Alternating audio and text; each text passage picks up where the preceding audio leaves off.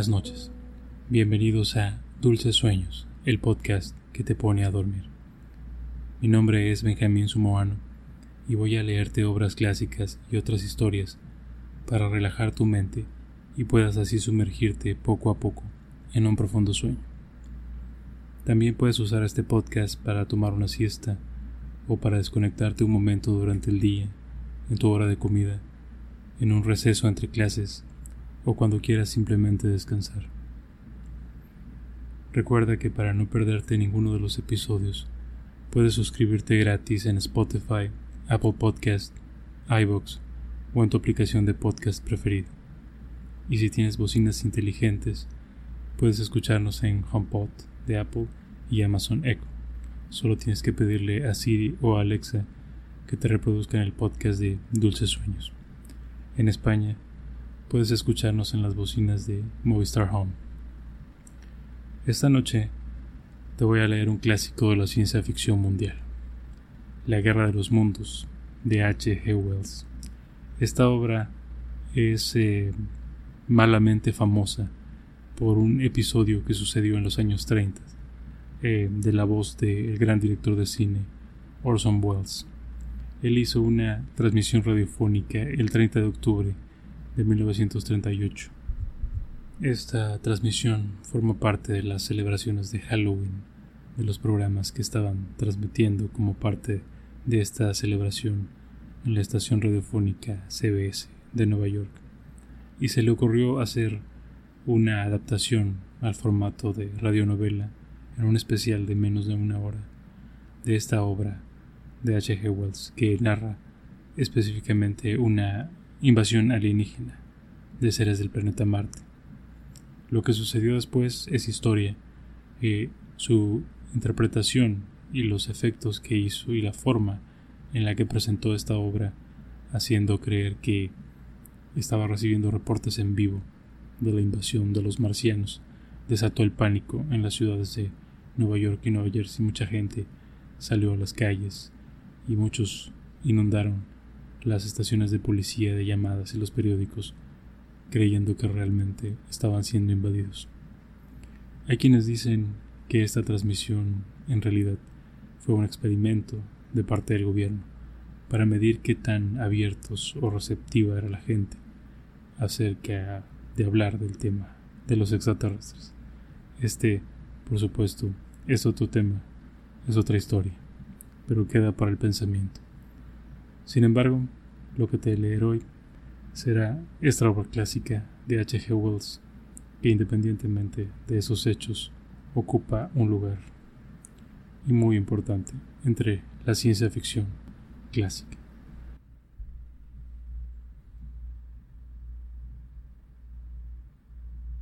Y ahora, acomoda tu almohada. Nota lo bien que se siente estar en tu cama, a punto de dormir.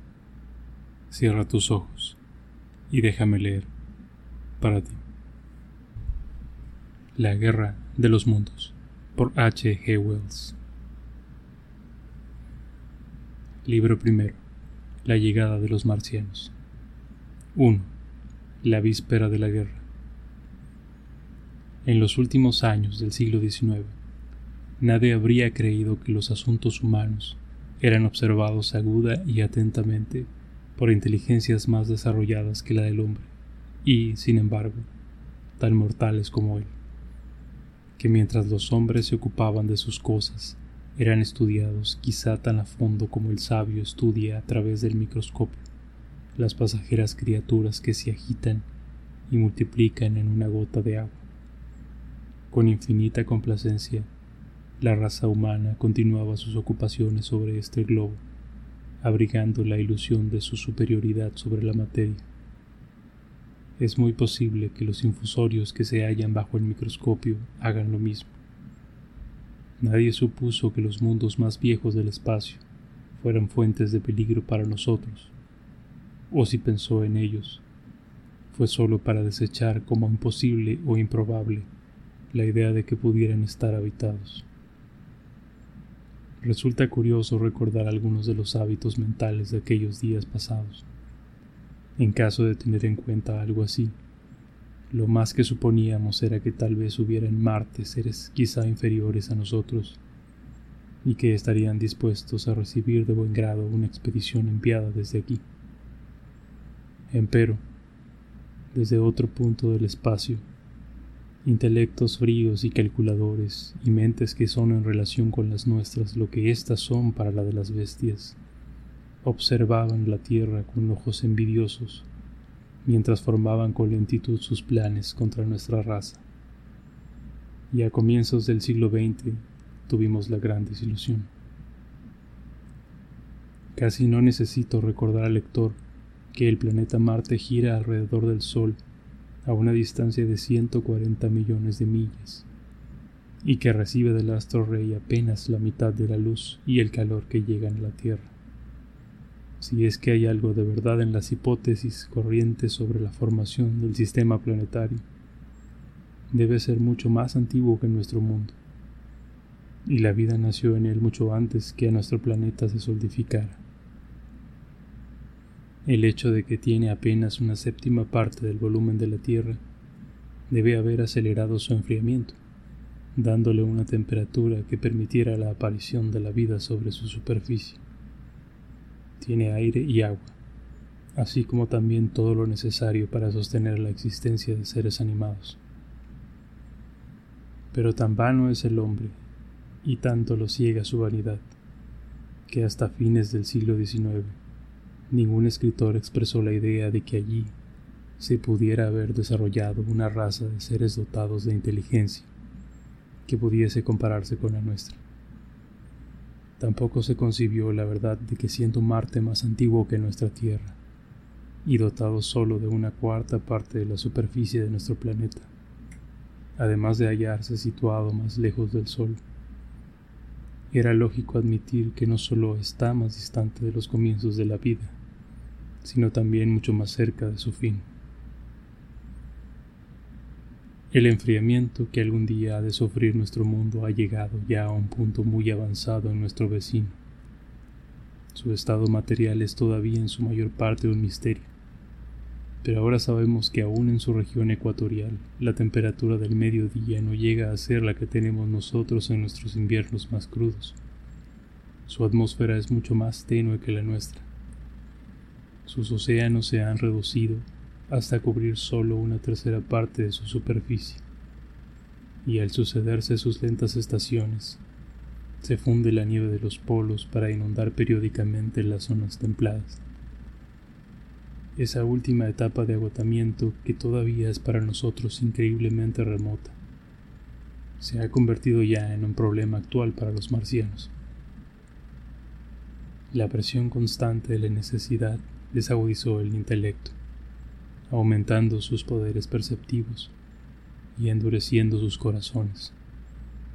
Y al mirar a través del espacio con instrumentos e inteligencias con los que apenas y hemos soñado, ven a solo 35 millones de millas de ellos una estrella matutina de la esperanza, nuestro propio planeta, mucho más templado, lleno del verdor de la vegetación y del azul del agua con una atmósfera nebulosa que indica fertilidad y con amplias extensiones de tierra capaz de sostener la vida en gran número. Y nosotros los hombres que habitamos esta tierra, debemos ser para ellos tan extraños y poco importantes como lo son los monos y los lémures para el hombre. El intelecto del hombre admite ya que la vida es una lucha incesante y parece que esta es también la creencia que impera en Marte. Su mundo se halla en el periodo del enfriamiento, y el nuestro está todavía lleno de vida, pero de una vida que ellos consideran como perteneciente a animales inferiores. Así pues, su única esperanza de sobrevivir al destino final que les amenaza desde varias generaciones atrás reside en llevar la guerra hacia su vecino más próximo y antes de juzgarlos con demasiada dureza, debemos recordar la destrucción cruel y total que nuestra especie ha causado no solo entre los animales, como el bisonte y el dido, sino también entre las razas inferiores, a pesar de su apariencia humana, Los tasmanios fueron exterminados por completo en una guerra de extinción llevada a cabo por los inmigrantes europeos durante un lapso que duró escasamente 50 años. ¿Es que somos acaso tan misericordiosos como para quejarnos si los marcianos guerrearan con las mismas intenciones con respecto a nosotros? Los marcianos deben haber calculado su llegada con extraordinaria justeza. Sus conocimientos matemáticos exceden en mucho a los nuestros y llevado a cabo sus preparativos de una manera perfecta. De haberlo permitido, nuestros instrumentos podríamos haber visto los síntomas del mal ya en el siglo XVIII.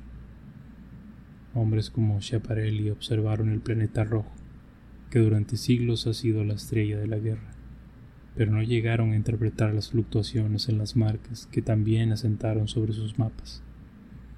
Durante ese tiempo los marcianos deben haber estado preparándose.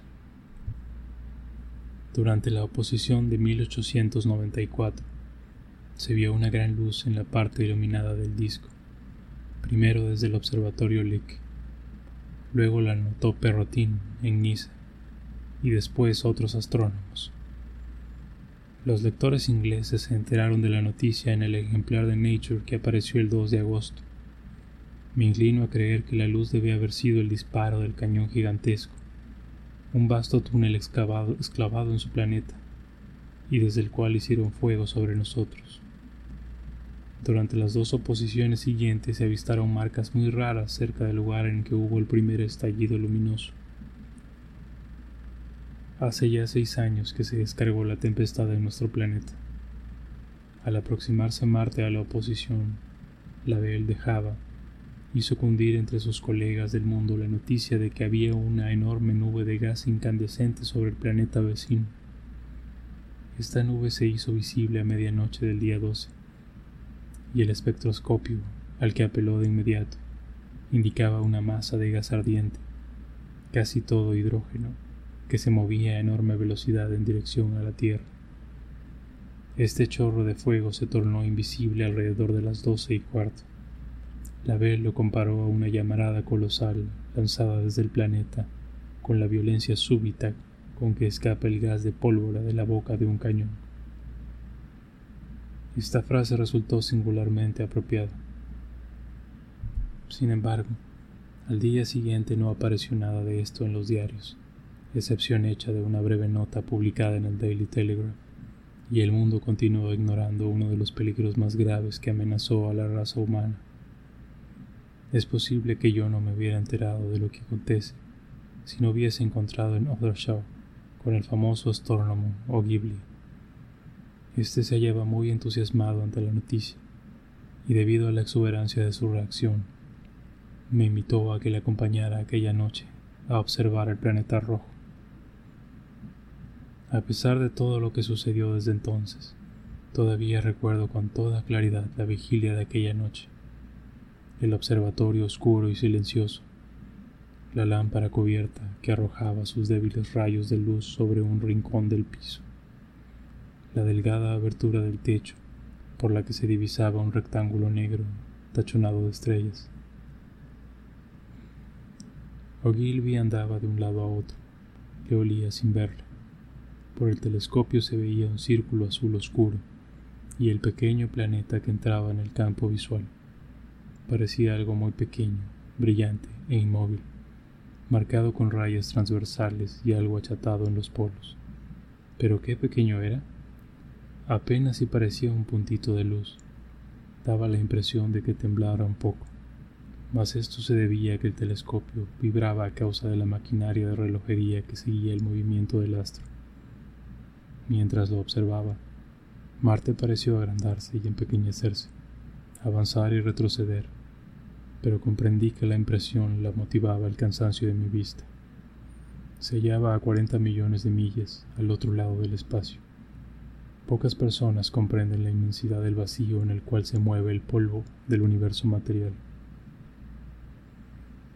En el mismo campo visual recuerdo que vi tres puntitos de luz estrellitas infinitamente remotas, alrededor de las cuales predominaba la negrura insondable del espacio. Ya sabe el lector qué aspecto tiene esa negrura durante las noches estrelladas.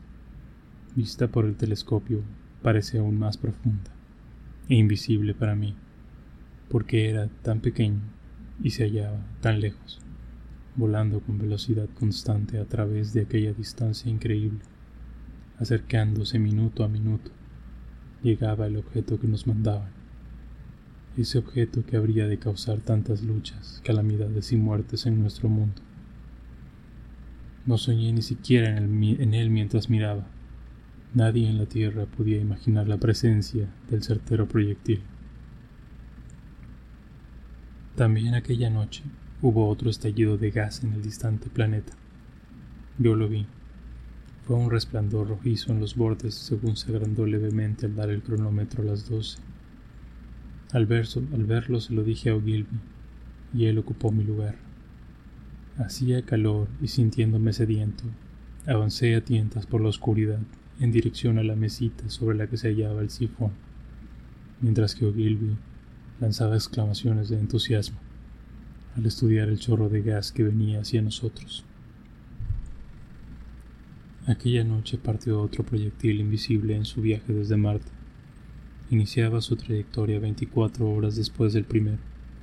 Recuerdo que me quedé sentado a la mesa, deseoso de tener una luz para poder fumar y ver el humo de mi pipa y sin sospechar el significado del resplandor que había descubierto y de todo el cambio que traería a mi vida. Ogilvy estuvo observando hasta la una, hora en que abandonó el telescopio.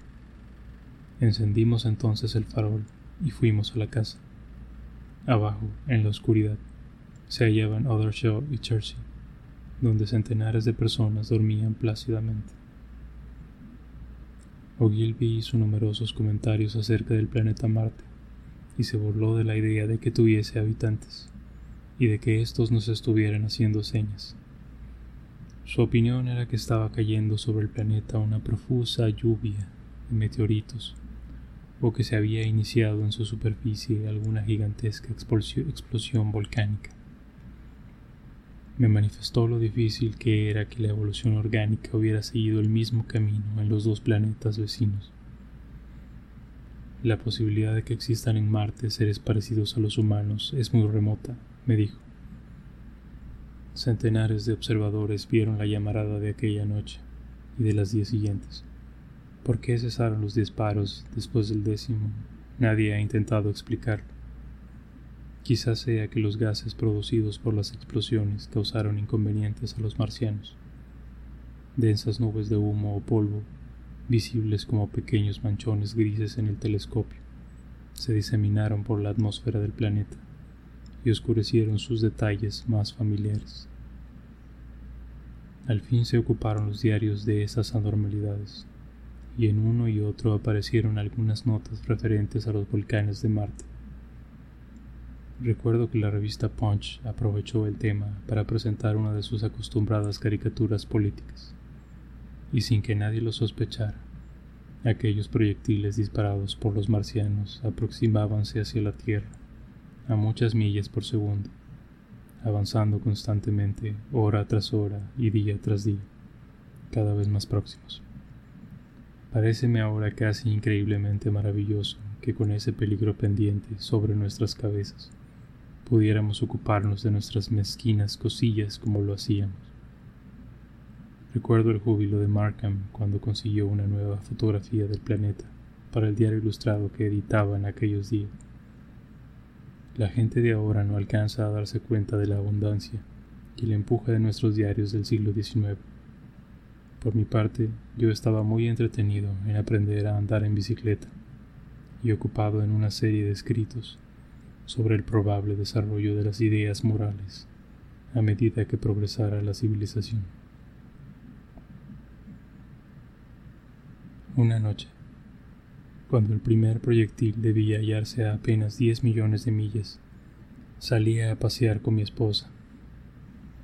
Brillaban las estrellas en el cielo y le describí los signos del zodiaco, indicándole a Marte que era un puntito de luz brillante en el cenit hacia el cual apuntaban entonces tantos telescopios. Era una noche cálida, y cuando regresábamos a casa se cruzaron con nosotros varios excursionistas de Chertsey y Aylworth que cantaban y hacían sonar sus instrumentos musicales.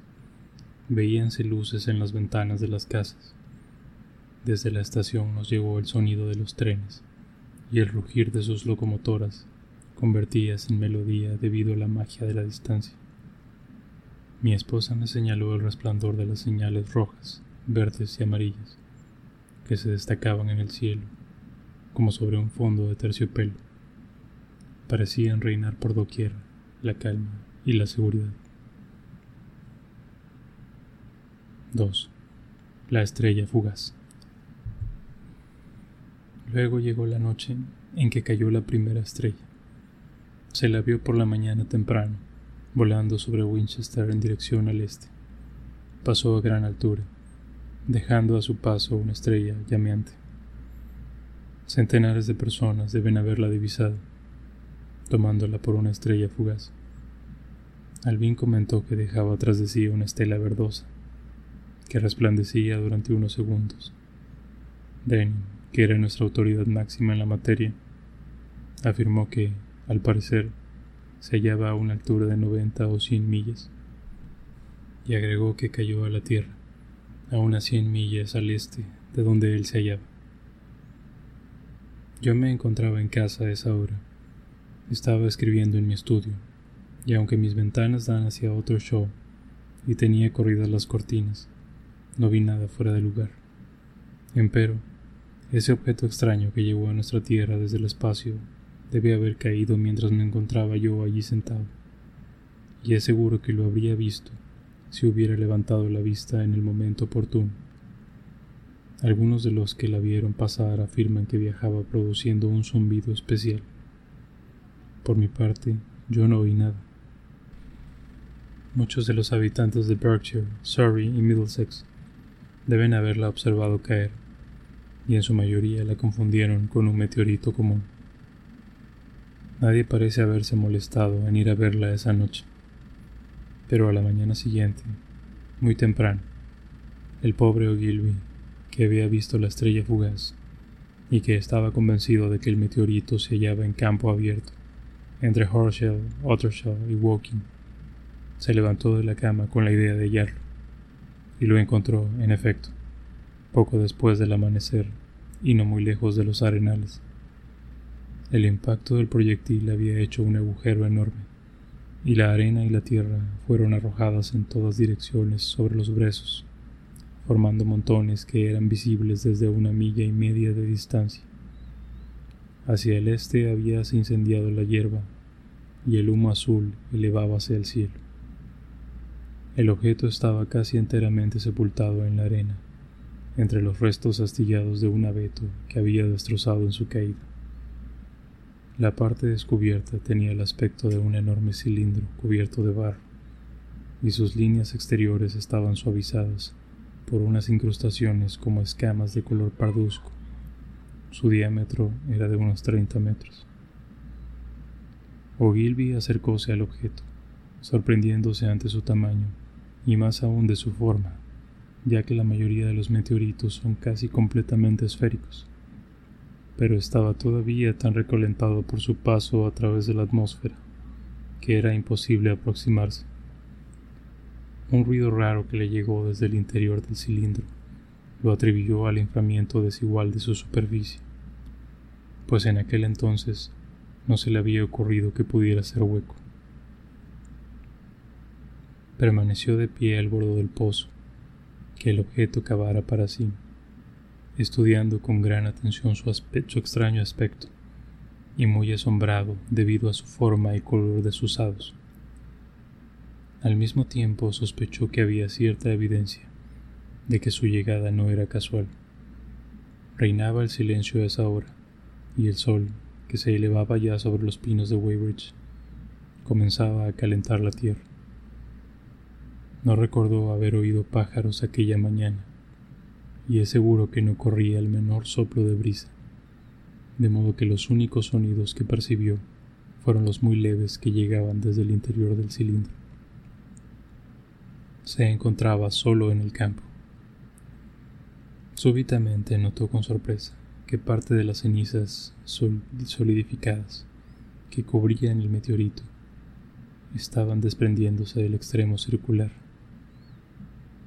Caían en escamas y llovían sobre la arena. De pronto cayó un pedazo muy grande, produciendo un ruido que le paralizó el corazón. Por un momento no comprendió lo que significaba esto. Y aunque el calor era excesivo, bajó al pozo y acercóse todo lo posible al objeto para ver las cosas con más claridad. Le pareció entonces que el enfriamiento del cuerpo debía explicar aquello. Mas lo que dio al Mentis esa idea fue el hecho de que la ceniza caía solo de un extremo del cilindro. Y entonces percibió que el extremo circular del cilindro rotaba con gran lentitud. Era tan gradual este movimiento que lo descubrió solo al fijarse que una marca negra que había estado cerca de él unos cinco minutos antes se hallaba ahora al otro lado de la circunferencia. Aún entonces no interpretó lo que esto significaba, hasta que oyó un rechinamiento raro y vio que la marcha negra daba otro empujón. Entonces comprendió la verdad. El cilindro era artificial, estaba hueco y su extremo se abría. Algo que estaba dentro del objeto hacía girar su tapa. Dios mío, exclamó Gilby. Allí dentro hay hombres, y estarán semiquemados. Quieren escapar. Instantáneamente relacionó el cilindro con las explosiones de Marte. La idea de las criaturas allí confinadas resultóle tan espantosa que olvidó el calor y adelantóse para ayudar a los que se esforzaban por desenroscar la tapa. Pero afortunadamente, las radiaciones calóricas le contuvieron antes de que pudiera quemarse las manos sobre el metal todavía candente. Aún así, quedóse irresoluto por un momento. Luego giró sobre sus talones, trepó fuera del pozo y partió a toda carrera en dirección a Woking. Debían ser entonces las seis de la mañana. Encontróse con un carretero y trató de hacerle comprender lo que sucedía, mas su relato era tan increíble y su aspecto tan poco recomendable que el otro siguió viaje sin prestarle atención. Lo mismo le ocurrió con el tabernero que estaba abriendo las puertas de su negocio en Horsell Bridge. El individuo creyó que era un loco escapado del manicomio y trató vanamente de encerrarlo en su taberna. Esto calmó un tanto a Gilby, y cuando vio a Henderson el periodista londinense, que acababa de salir a su jardín, le llamó desde la acera y logró hacerse entender. Henderson dijo, ¿Vio usted la estrella fugaz de anoche? Sí. Pues ahora está en el campo de Horsell. Cielos, exclamó el periodista. Un meteorito, ¿eh? Magnífico. Pero es algo más que un meteorito. Es un cilindro artificial. Y hay algo dentro. Henderson se irguió con su pala en la mano. ¿Cómo? inquirió, pues era sordo de un oído. Ogilvy le contó entonces todo lo que había visto, y Henderson tardó unos minutos en asimilar el significado de su relato. Soltó luego la pala, tomó su chaqueta y salió al camino. Los dos hombres corrieron enseguida al campo comunal y encontraron el cilindro todavía en la misma posición pero ahora habían cesado los ruidos interiores, y un delgado círculo de metal brillante se mostraba entre el extremo y el cuerpo del objeto. Con un ruido sibilante entraba o salía el aire por el borde de la tapa. Escucharon un rato, golpearon el metal con un palo, y al no obtener respuesta, sacaron en conclusión que el ser o los seres que se hallaban en el interior debían estar desmayados o muertos. Naturalmente, no pudieron hacer nada. Gritaron expresiones de consuelo y promesas, y regresaron a la villa en busca de auxilio. Es fácil imaginarlos cubiertos de arena, con los cabellos desordenados y presas de la excitación, corriendo por la calle a la hora en que los comerciantes abrían sus negocios y la gente asomaba a las ventanas de sus dormitorios. Henderson fue inmediato a la estación ferroviaria a fin de telegrafiar la noticia a Londres. Los artículos periodísticos habían preparado a los hombres para recibir la idea sin demasiado escepticismo. Alrededor de las ocho había partido ya hacia el campo comunal un número de muchachos y hombres desocupados que deseaban ver a los hombres muertos de Marta. Tal fue la interpretación que se dio al relato. A mí me lo contó el repartidor de diarios a eso de las nueve menos cuarto cuando salí para buscar mi Daily Chronicle. Por supuesto, me sobresalté y no perdí tiempo en salir y cruzar el puente de Ottershaw para dirigirme a los arenales. 3. En el campo comunal de Horsell. Encontré un grupo de unas veinte personas que rodeaba el enorme pozo en el cual reposaba el cilindro. Ya he descrito el aspecto de aquel cuerpo colosal sepultado en el suelo.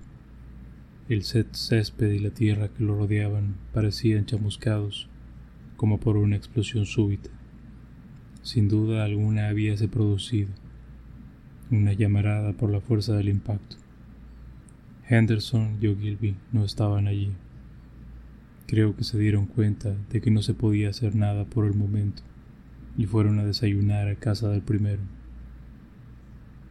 Había cuatro o cinco muchachos sentados sobre el borde del pozo, y todos ellos se divertían arrojando piedras a la gigantesca masa.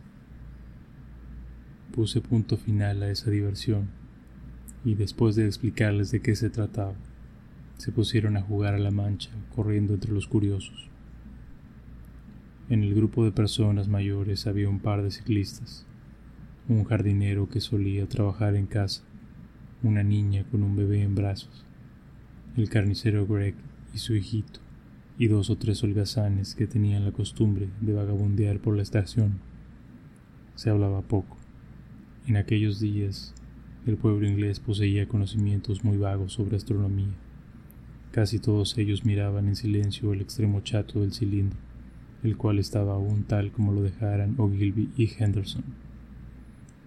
Me figuro que se sentían desengañados al no ver una pila de cadáveres chamuscados. Algunos se fueron mientras me hallaba yo allí, y también llegaron otros. Entré en el pozo y me pareció oír vagos movimientos a mis pies. Era evidente que la tapa había dejado de rotar. Solo entonces, cuando me acerqué tanto al objeto, me di cuenta de lo extraño que era. A primera vista, no resultaba más interesante que un carro tumbado o un árbol derribado a través del camino, ni siquiera eso. Más que nada parecía un tambor de gas oxidado y semienterrado. Era necesario poseer cierta medida de educación científica para percibir que las escamas grises que cubrían el objeto no eran de óxido común y que el metal amarillo blancuzco que relucía en la apertura de la tapa tenía un matiz poco familiar. El término extraterrestre no tenía significado alguno para la mayoría de los mirones.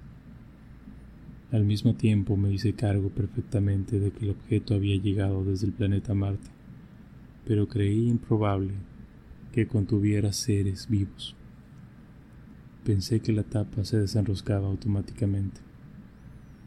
A pesar de las afirmaciones de Gilby, era partidario de la teoría de que había habitantes en Marte.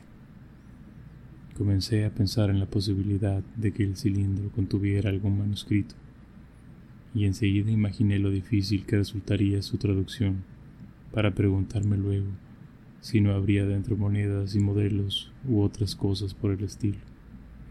No obstante, me dije que era demasiado grande para tales propósitos, y sentí impaciencia por verlo abierto. Alrededor de las nueve, al ver que no ocurría nada, Regresé a mi casa de Maybury, pero me fue muy difícil ponerme a trabajar en mis investigaciones abstractas. En la tarde había cambiado mucho el aspecto del campo comunal. Las primeras ediciones de los diarios vespertinos habían sorprendido a Londres con enormes titulares, como el que sigue. Se recibe un mensaje de Marte. Extraordinaria noticia de Woking. Además, el telegrama enviado por Ogilvy a la Sociedad Astronómica había despertado la atención de todos los observatorios del reino. Había más de media docena de coches de la estación de Woking parados en el camino, cerca de los arenales. Un sulky procedente de Choban y un carruaje de aspecto majestuoso. Además, vi un gran número de bicicletas, y a pesar del calor reinante, gran cantidad de personas debía haberse trasladado a pie desde Woking y Chetsey, de modo que encontré allí una multitud considerable. Hacía mucho calor, no se veía una sola nube en el cielo, no soplaba la más leve brisa y la única sombra proyectada en el suelo era la de los escasos pinos. Habíase extinguido el fuego en los brezos, pero el terreno llano que se extendía hacia otro show estaba ennegrecido en todo lo que alcanzaba a divisar la vista, y del mismo elevábase todavía el humo en pequeñas volutas. Un comerciante emprendedor había enviado a su hijo con una carretilla llena de manzanas y botellas de gaseosas. Acercándome al borde del pozo, lo vi ocupado por un grupo constituido por media docena de hombres. Estaban allí Henderson o Gilby y un individuo alto y rubio que, según supe después, era Stent, astrónomo del Observatorio Real, con varios obreros que blandían palas y picos. Sten daba órdenes con voz clara y aguda. Se hallaba de pie sobre el cilindro, el cual parecía estar ya mucho más frío. Su rostro mostrábase enrojecido y lleno de transpiración, y algo parecía irritarle. Una gran parte del cilindro estaba ya al descubierto, aunque su extremo inferior se encontraba todavía sepultado. Tan pronto como me vio Gilby entre los curiosos, me invitó a bajar y me preguntó si tendría inconveniente en ir a ver a Lord Hilton, el señor del castillo. Agregó que la multitud, y en especial los muchachos, dificultaban los trabajos de excavación. Deseaban colocar una barandilla para que la gente se mantuviera a distancia. Me dijo que de cuando en cuando se oía un ruido procedente del interior del casco pero que los obreros no habían podido destornillar la tapa, ya que ésta no presentaba protuberancia ni asidero alguno. Las paredes del cilindro parecían ser extraordinariamente gruesas, y era posible que los leves sonidos que oían fueran en realidad gritos y golpes muy fuertes procedentes del interior. Me alegré de hacerle el favor que me pedía, ganando así el derecho de ser uno de los espectadores privilegiados que serían admitidos dentro del recinto proyectado. No hallé a Lord Hilton en su casa, pero me informaron que lo esperaban en el tren que llegaría de Londres a las seis. Como aún eran las cinco y cuarto, me fui a casa a tomar el té y eché luego a andar hacia la estación para recibirlo. 4. Se abre el cilindro. Se ponía ya el sol cuando volví al campo comunal. Varios grupos diseminados llegaban apresuradamente desde Woking y una o dos personas regresaban a sus hogares. La multitud que rodeaba el pozo habíase acrecentado y se recortaba contra el cielo amarillento. Eran quizá unas doscientas personas. Oí voces y me pareció notar movimientos como de lucha alrededor de la excavación. Esto hizo que imaginara cosas raras. Al acercarme más oí la voz de Stentz. Atrás, atrás. Un muchacho adelantóse corriendo hacia mí. Se está moviendo, me dijo al pasar. Se desenrosca. No me gusta y me voy a casa. Seguí avanzando hacia la multitud. Tuve la impresión de que había doscientas o trescientas personas dándose codazos y empujándose unas a otras, y entre ellas no eran las mujeres las menos activas. Se ha caído al pozo, gritó alguien. Atrás, exclamaron varios. La muchedumbre se apartó un tanto, y aproveché la oportunidad para abrirme paso a codazos. Todos parecían muy excitados, y oí un zumbido procedente del pozo. Oiga, exclamó Gilby en ese momento, ayúdenos a mantener a raya a estos idiotas. Todavía no sabemos lo que hay dentro de este condenado casco. Vi a un joven dependiente de una tienda de walking que se hallaba parado sobre el cilindro y trataba de salir del pozo. El gentío le había hecho caer con sus empujones. Desde el interior del casco estaban desenrocando la tapa y ya se veían unos 50 centímetros de la reluciente rosca. Alguien se tropezó conmigo y estuve a punto de caer sobre la tapa. Me volví y al hacerlo debió haberse terminado de efectuar la abertura y la tapa cayó a tierra con un sonoro golpe. Di un codazo a la persona que estaba detrás de mí y volví de nuevo la cabeza hacia el objeto. Por un momento me pareció que la cavidad circular era completamente negra. Tenía entonces el sol frente a los ojos. Creo que todos esperaban ver salir a un hombre, quizá algo diferente de los terrestres pero en esencia un ser como los humanos. Estoy seguro de que tal fue mi idea, pero mientras miraba vi algo que se movía entre las sombras. Era de color gris y se movía sinuosamente, y después percibí dos discos luminosos parecidos a ojos. Un momento más tarde se proyectó en el aire, y hacia mí algo que se asemejaba a una serpiente gris, no más gruesa que un bastón. A ese primer tentáculo siguió inmediatamente otro. Me estremecí, súbitamente. Una de las mujeres que estaba más atrás lanzó un grito agudo. Me volví a medias, sin apartar los ojos del cilindro, del cual se proyectaban otros tentáculos más, y comencé a empujar a la gente para, que, para alejarme del borde del pozo. Vi que el terror reemplazaba al asombro en los rostros de los que me rodeaban. Oí exclamaciones inarticuladas procedentes de todas las gargantas y hubo un movimiento general hacia atrás. El dependiente seguía esforzándose por salir del agujero. Me encontré solo y noté que la gente del lado opuesto del pozo echaba a correr. Entre ellos iba Stent. Miré de nuevo hacia el cilindro y me dominó un temor incontrolable que me obligó a quedarme inmóvil y con los ojos fijos en el proyectil que llegara de Marte. Un bulto redondo, grisáceo y del tamaño aproximado al de un oso, se levantaba con lentitud y gran dificultad saliendo del cilindro. Al salir y ser iluminado por la luz, relució como el cuero mojado. Dos grandes ojos oscuros me miraban con tremenda fijeza. Era redondo y podría decirse que tenía cara. Había una boca bajo los ojos. La abertura temblaba, abriéndose y cerrándose convulsivamente mientras babeaba. El cuerpo palpitaba de manera violenta.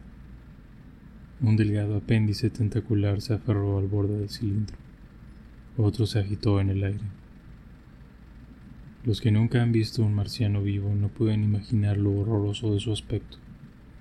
La extraña boca en forma de V, con su labio superior en la punta, la ausencia de frente, la carencia de barbilla debajo del labio inferior, parecido a una cuña, el incesante palpitar de esa boca, los tentáculos que le dan el aspecto de una gorgona, el laborioso funcionamiento de sus pulmones en nuestra atmósfera la evidente pesadez de sus movimientos debido a la mayor fuerza de gravedad de nuestro planeta, y en especial la extraordinaria intensidad con que miran sus ojos inmensos.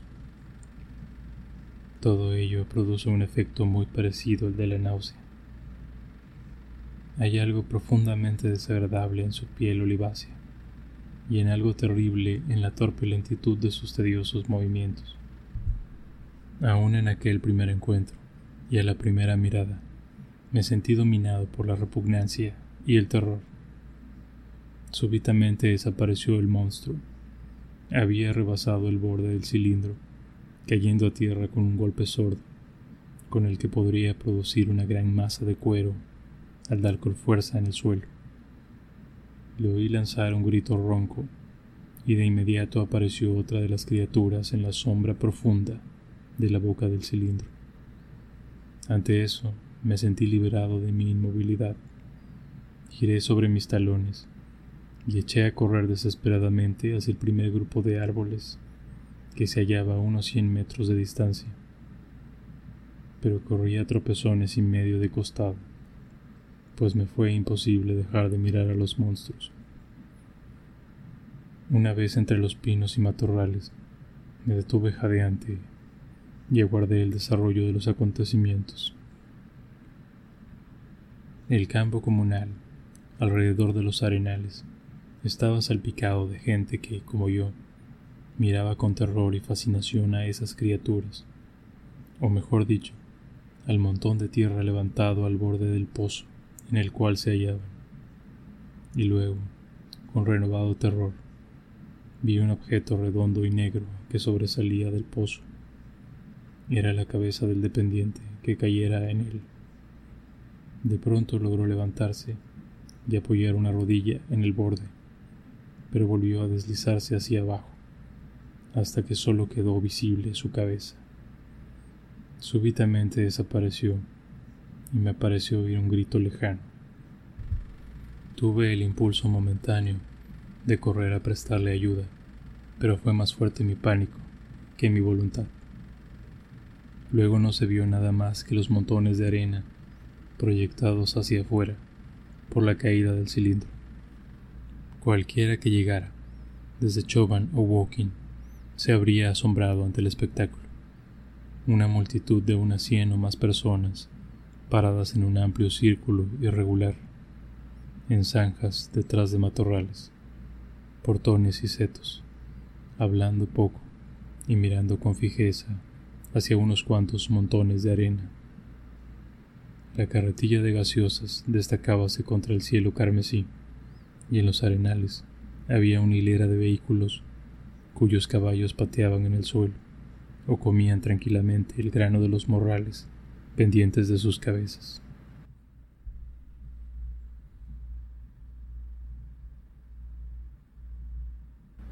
Que tengas dulces sueños. Buenas noches.